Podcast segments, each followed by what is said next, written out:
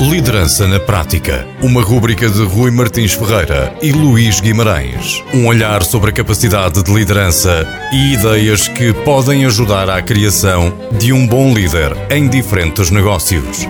Liderança na Prática. Para ouvir na Rádio Antena Minho e em podcast em antenaminho.pt. Sejam muito bem-vindos a mais um episódio do Liderança na Prática, onde exploramos o fascinante mundo da liderança e das pessoas. O meu nome é Rui Martins Ferreira e comigo tenho, como sempre, o Luís Guimarães. Olá, Rui. Hoje temos também a presença de um convidado muito especial, que é o Tiago Faria, que é, segundo até a bio que o Tiago coloca no LinkedIn, alguém que ajuda empreendedores a criar eh, negócios bem-sucedidos, sustentáveis e gratificantes para as suas famílias e comunidades pelo que percebo, Tiago, trabalhaste muito tempo na Google, uh, na Google em Dublin, durante oito anos, e agora estás a transportar esse teu conhecimento que adquiriste lá, e, e noutras experiências provavelmente, para essas pessoas, para que elas depois lancem um, os seus negócios, ou pelo menos cresçam os seus negócios. E onde eu vejo que é super interessante ter-te aqui, e é por isso até que começamos a, por aí a, a pergunta, é tu ajudas pessoas que mais tarde vão criar as suas equipas, que eventualmente agora são, trabalham sozinhas, mas que mais tarde vão trabalhar nas suas equipas, ou na sua função de trabalho ajudam outras pessoas e às vezes até as lideram ou orientam também, porque são consultores, são mentores, etc.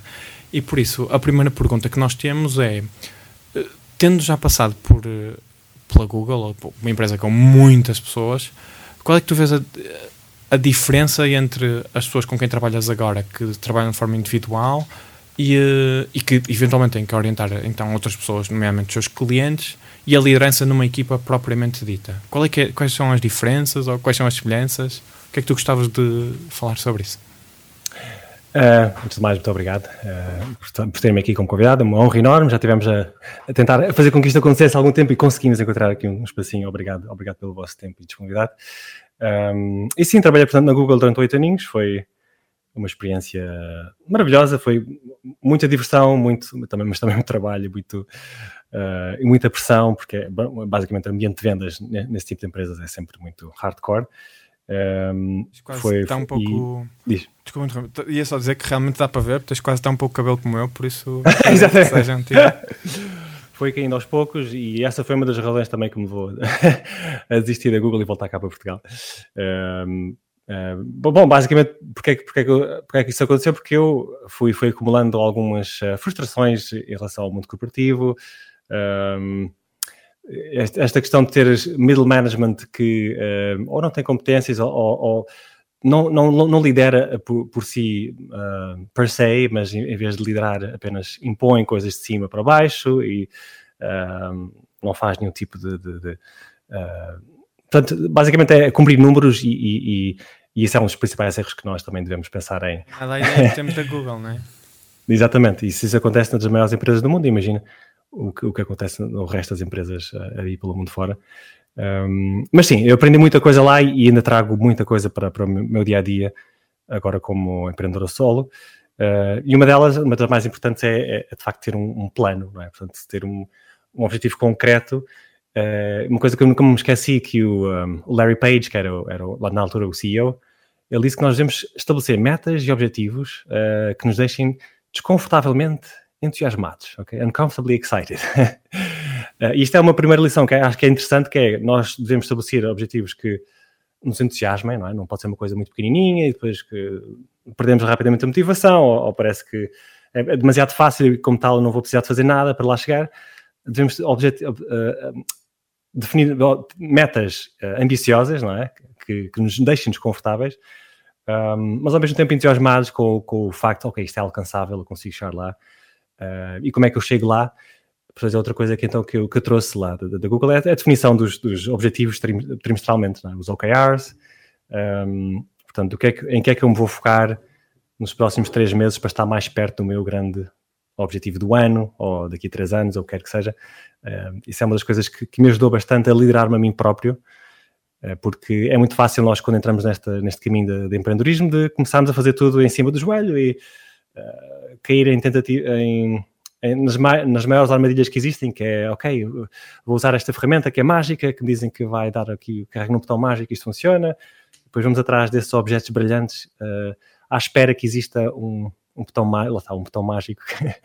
Uh, e, e, e, de facto, pronto, é esta questão de termos um objetivo muito claro e definição de como é que eu vou chegar lá nos próximos três meses, quais é que são as atividades diárias, esta, esta é talvez a coisa mais importante um, de definir não só os objetivos do trimestre, do, do, mês em si, o que é que eu preciso de atingir para chegar, estar mais perto do meu grande objetivo, e depois de partir isso em, em partes, ok, diariamente quais é que são as, as atividades que eu devo focar-me, e aí um, uma das coisas que, que me serve também para melhorar a mim próprio e não me distrair, manter-me focado é, ok, vamos simplificar ao máximo, eu só preciso todos os dias fazer uma atividade de marketing, uma atividade de vendas e uma atividade de entrega e de basicamente estar a servir os meus clientes, ok?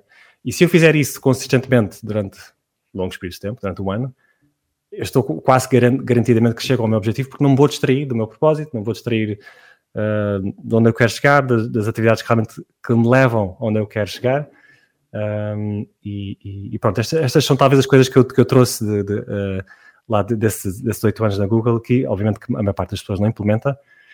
E, e é talvez o, é o primeiro passo para começarmos aqui a nossa jornada como líderes. É, sermos líderes nós próprios, ok? Estabelecermos objetivos altos, alcançáveis, mas que nos entusiasmem e que nos mantenham, uh, portanto, que, que, nos mantenham motivados para chegar lá. Portanto, é uma coisa que eu tenho que alcançar, por isso eu, eu vou fazer tudo para chegar lá, vou fazer as coisas certas, as, as, apenas as coisas que me dão, as, as, prioritárias que me dão mais retorno e vou evitar tudo o resto. Esta é outra questão muito importante, é evitar todas as distrações que depois vão aparecendo pelo caminho, dizer não à maior parte das coisas que nos desviam também do caminho, porque depois, à medida que vamos expondo-nos, vamos também ser requisitados para diferentes, diferentes coisas, não é? Ou serviços que nos propõem, ou uh, pessoas que pedem ajuda para coisas diferentes, ou propostas de entrevistas, ou um podcast, por exemplo.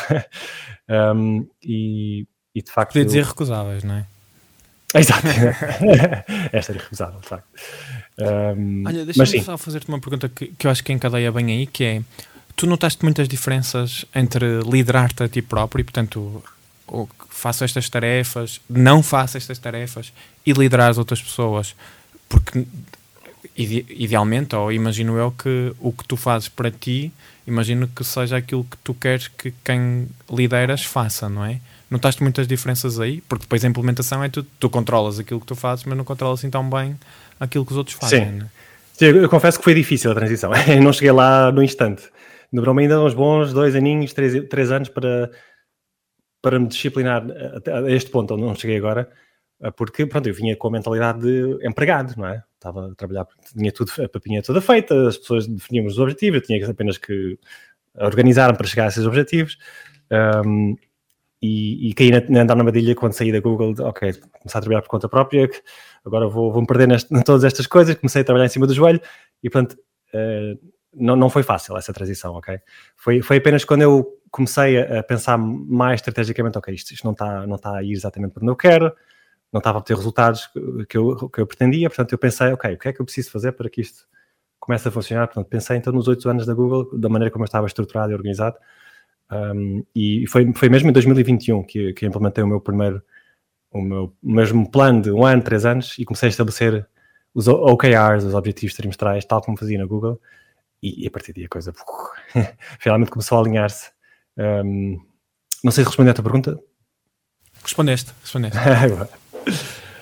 Olha, não. Tiago, eh, aqui uma, uma, das, uma das principais questões, e, e, quando falamos de pessoas que trabalham sozinhas, que têm que fazer autoliderança, qual é que tu vês que é o principal desafio? Porque eh, aquilo, pelo menos, que é a minha, que é a minha experiência, aquilo que eu vejo é, é muito é relativamente fácil definir os objetivos, mas depois o que é difícil é, é executá-los, é fazer com que, lá está, as tais atividades, a, a tal, uhum.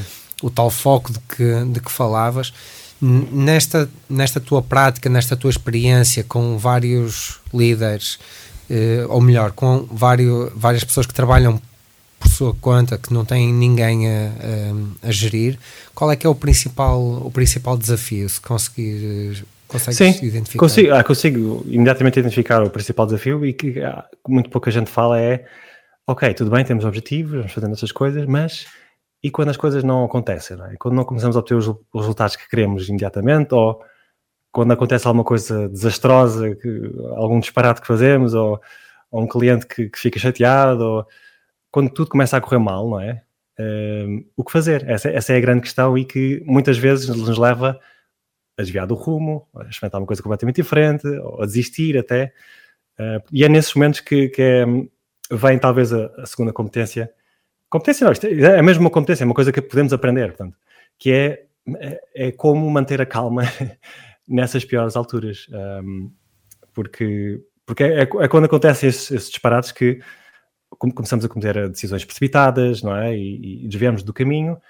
Um, e, portanto, temos que olhar para, para estes obstáculos que definitivamente vão aparecer, é inevitável em qualquer negócio que é criado. E mesmo que seja começar agora ou daqui a 10 anos de estarem dentro do mundo de negócios, vai sempre haver alguma coisa que não corre bem ou inesperada.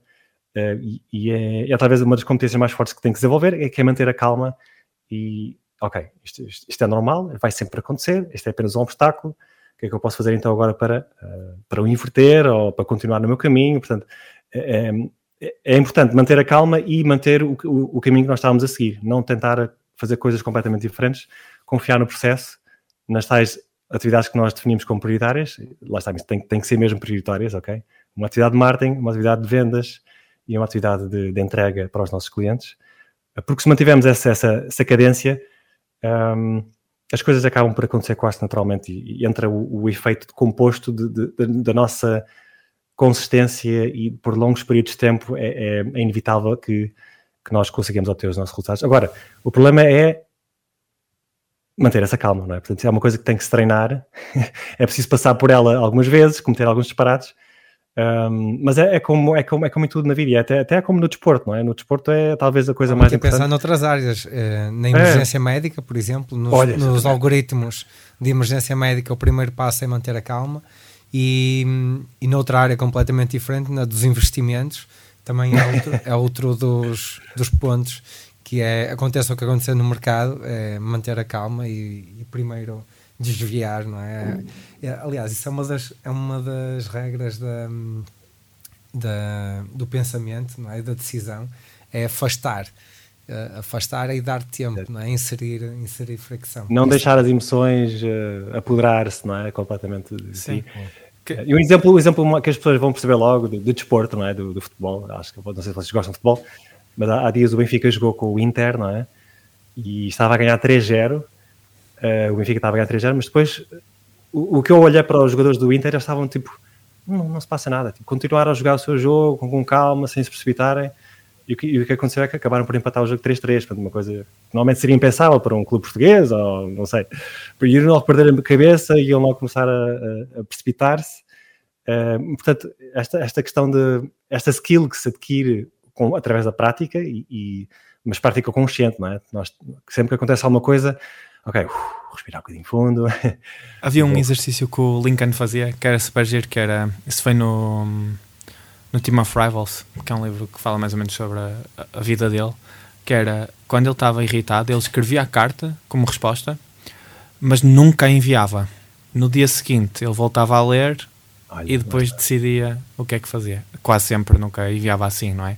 Mas acho que isso é, é um, um exercício. E ele diz mesmo a dada altura que é nunca, nunca enviar, até podes escrever, porque isso Sim. de certa forma dá-te alguma satisfação imediata, porque o que é que nós queremos responder, não é? Algum e-mail ou responder, dar mesmo aquela resposta.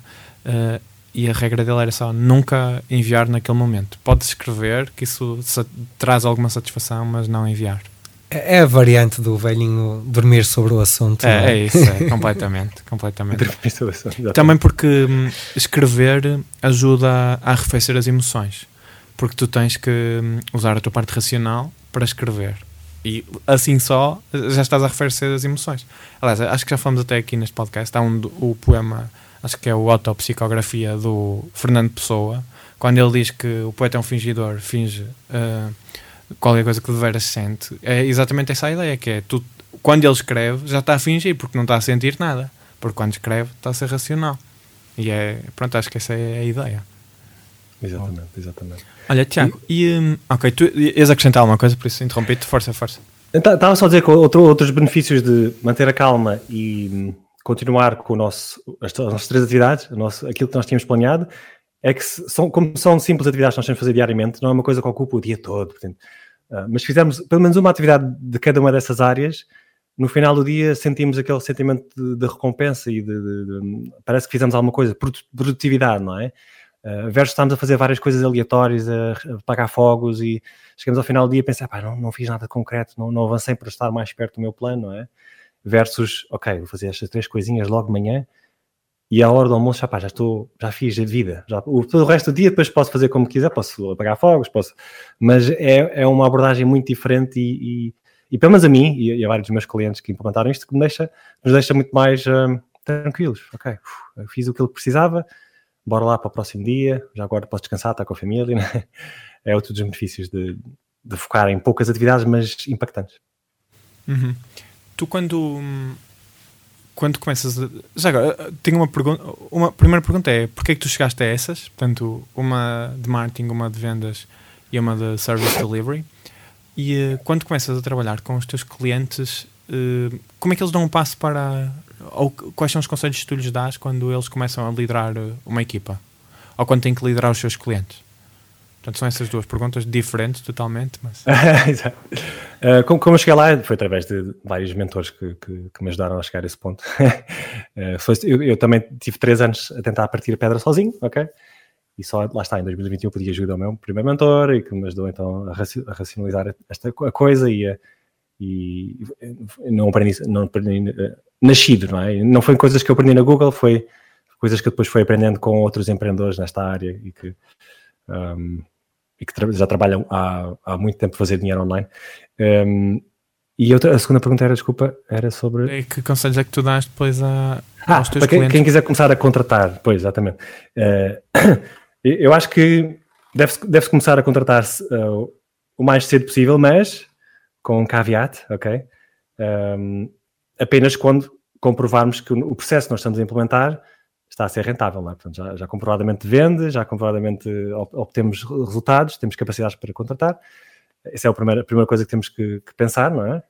Um, e depois a segunda coisa que temos que começar a fazer é, é, é, é garantir que nós gravamos o nosso processo. Começamos já a documentar, não, não é fazer aqueles documentos muito, muito boring, aqueles manuais de, é? que se distribuem nas empresas cooperativas, é é, a gravar o nosso processo que fazemos online, né? dizer, como, como fazemos o e-mail, como fazemos um processo de outreach, como um, portanto, gravar as nossas atividades e ir explicando como se estivéssemos a falar tipo, como uma pessoa que está à nossa, à nossa frente, como se estivéssemos a falar já com o nosso futuro empregado ou colaborador.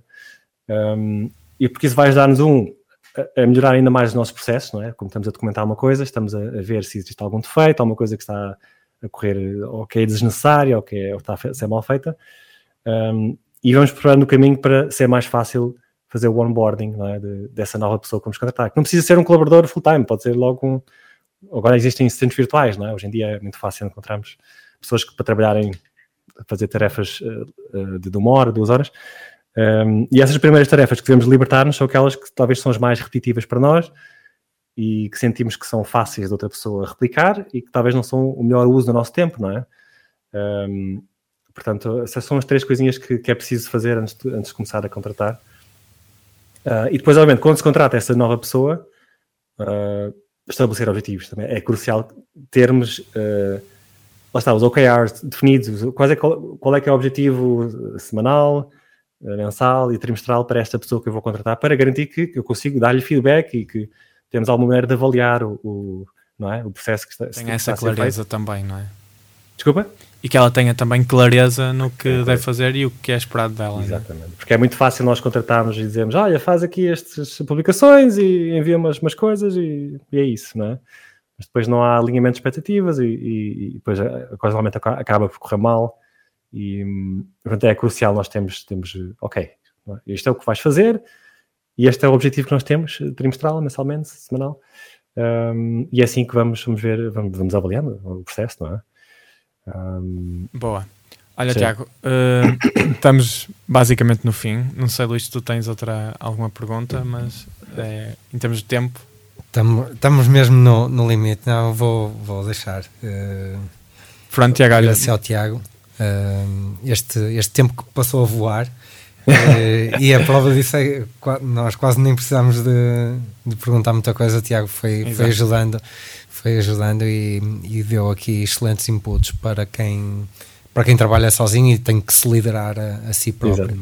Que é um ponto que nós até no, no podcast ou no programa raramente falamos, por isso acho que é um tema pois, super pois, pertinente. É, exatamente. É, mas, mas, mas pronto, eu agradeço imenso o, o, vosso tempo também e foi realmente um prazer, uma prazerosa eh, eh, uma conversa convosco e pronto, espero que quem venha a ouvir isto e que eu esteja a ouvir que retire algum valor e que possa implementar alguma das coisinhas que falámos aqui pronto, se quiserem depois encontrar o Tiago, acho que tiagofaria.pt e podem encontrá-lo é. perfeitamente. Pronto, obrigado a todos. Para quem não ouviu ou não está a ouvir em direto na rádio, podem encontrar-nos no Spotify, basta pesquisar por Liderança na Prática e até ao próximo programa. Até ao próximo programa. Obrigado. Liderança na Prática. Uma rúbrica de Rui Martins Ferreira e Luís Guimarães. Um olhar sobre a capacidade de liderança e ideias que podem ajudar à criação de um bom líder em diferentes negócios. Liderança na Prática. Para ouvir na Rádio Antena Minho e em podcast em antenaminho.pt.